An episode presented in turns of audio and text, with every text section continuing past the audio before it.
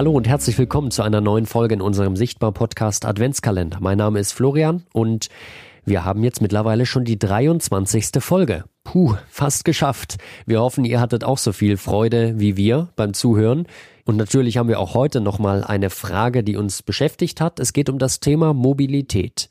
Wenn man sehr wenig oder nicht sehen kann, dann ist es natürlich äußerst schwer, sich zurechtzufinden. In der Stadt, überall eigentlich. Es gibt deshalb Unterstützung für Menschen mit Sehbehinderung, das sogenannte Mobilitätstraining.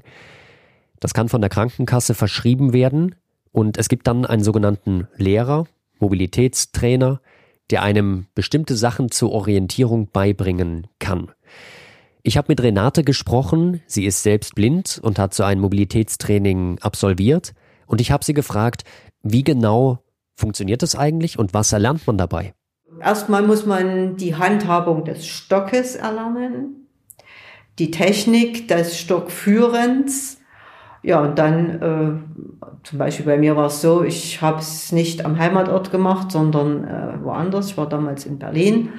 Ähm, in fremder Umgebung, aber günstig ist es natürlich, äh, wenn man es doch auch am Heimatort machen kann, weil man dann gleich die entsprechenden Wege, die man oft geht oder in der eigenen Stadt, äh, äh, die Dinge, die man oft besucht, die kann man dann sozusagen gleich mit in das Training einbeziehen. Das erweist sich eigentlich immer als ganz günstig. Ja, wie gesagt, die Handhabung des Stockes, wie führe ich den Stock, die Technik. Da mal ganz kurz dazwischen, wie genau funktioniert die Technik mit dem blinden Stock? Ich führe den Stock also vor meinem Körper und wenn äh, ich mit dem linken Bein nach vorne gehe, pendle ich mit dem Stock nach rechts und umgekehrt. Wenn das rechte Bein nach vorn geht, pendelt der Stock nach links. Und du musst also immer mindestens Körperbreite den Stock hin und her pendeln, wenn nicht noch ein bisschen breiter, um alle Hindernisse äh, mitzukriegen. Okay, und was gehört noch zu so einem Mobilitätstraining dazu?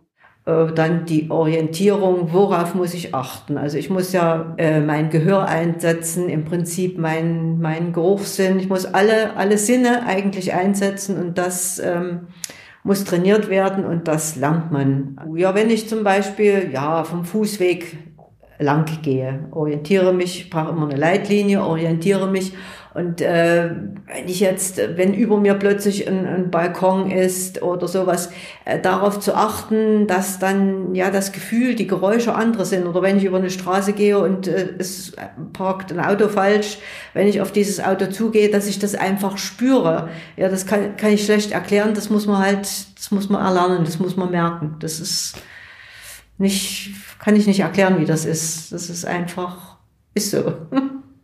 Und das ist aber ähm, wichtig, dass man wirklich, wenn man jetzt das äh, Orientierungsmobilitätstraining gemacht wird, dass man es dann auch anwendet. Ne? Also nicht, dass man sagt, gut, ich habe das jetzt gemacht und wenn ich vielleicht noch ein bisschen was sehe, dann sage ich mir, na ja, also jetzt jetzt gehe ich ohne Stock und dann nehme ich ihn in mancher Situation.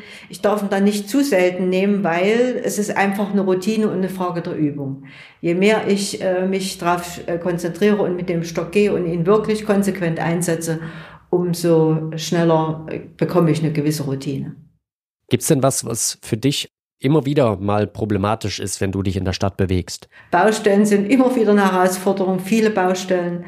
Das ist nach wie vor ein großes Problem mitunter. Wenn die Baustellen nicht ordentlich abgesichert sind, nur mit einem Fähnchen abgesteckt, keine äh, feste Abgrenzung und solche Dinge, das ist also äh, immer schwierig. Was zunehmend besser wird, das ist die Ausrüstung von Ampeln mit Akustik für uns. Also das ist eine sehr hilfreiche Angelegenheit und auch, dass jetzt immer im Ampelbereich dann taktile Platten, also ein gewisses Leitsystem zur Ampel hinzu, äh, hinführen und es dann Richtungsfelder gibt, wie ich die Straße überqueren muss.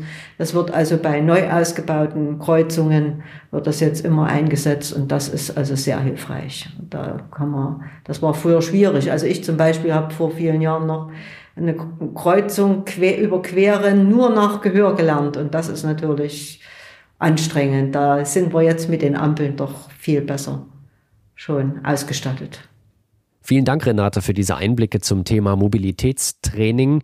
Wichtiges Thema, glaube ich. Und auch da kann ich mir gut vorstellen, dass wir uns in einer späteren Podcast-Folge nochmal etwas näher damit befassen. Für heute ist es das erstmal gewesen. Nun noch einmal schlafen, dann ist Weihnachten. Und ich freue mich, wenn ihr morgen bei einer ganz besonderen Folge auch wieder mit reinhört bei unserem Sichtbar Podcast Adventskalender. Einen schönen Tag euch und bis dann. Tschüss.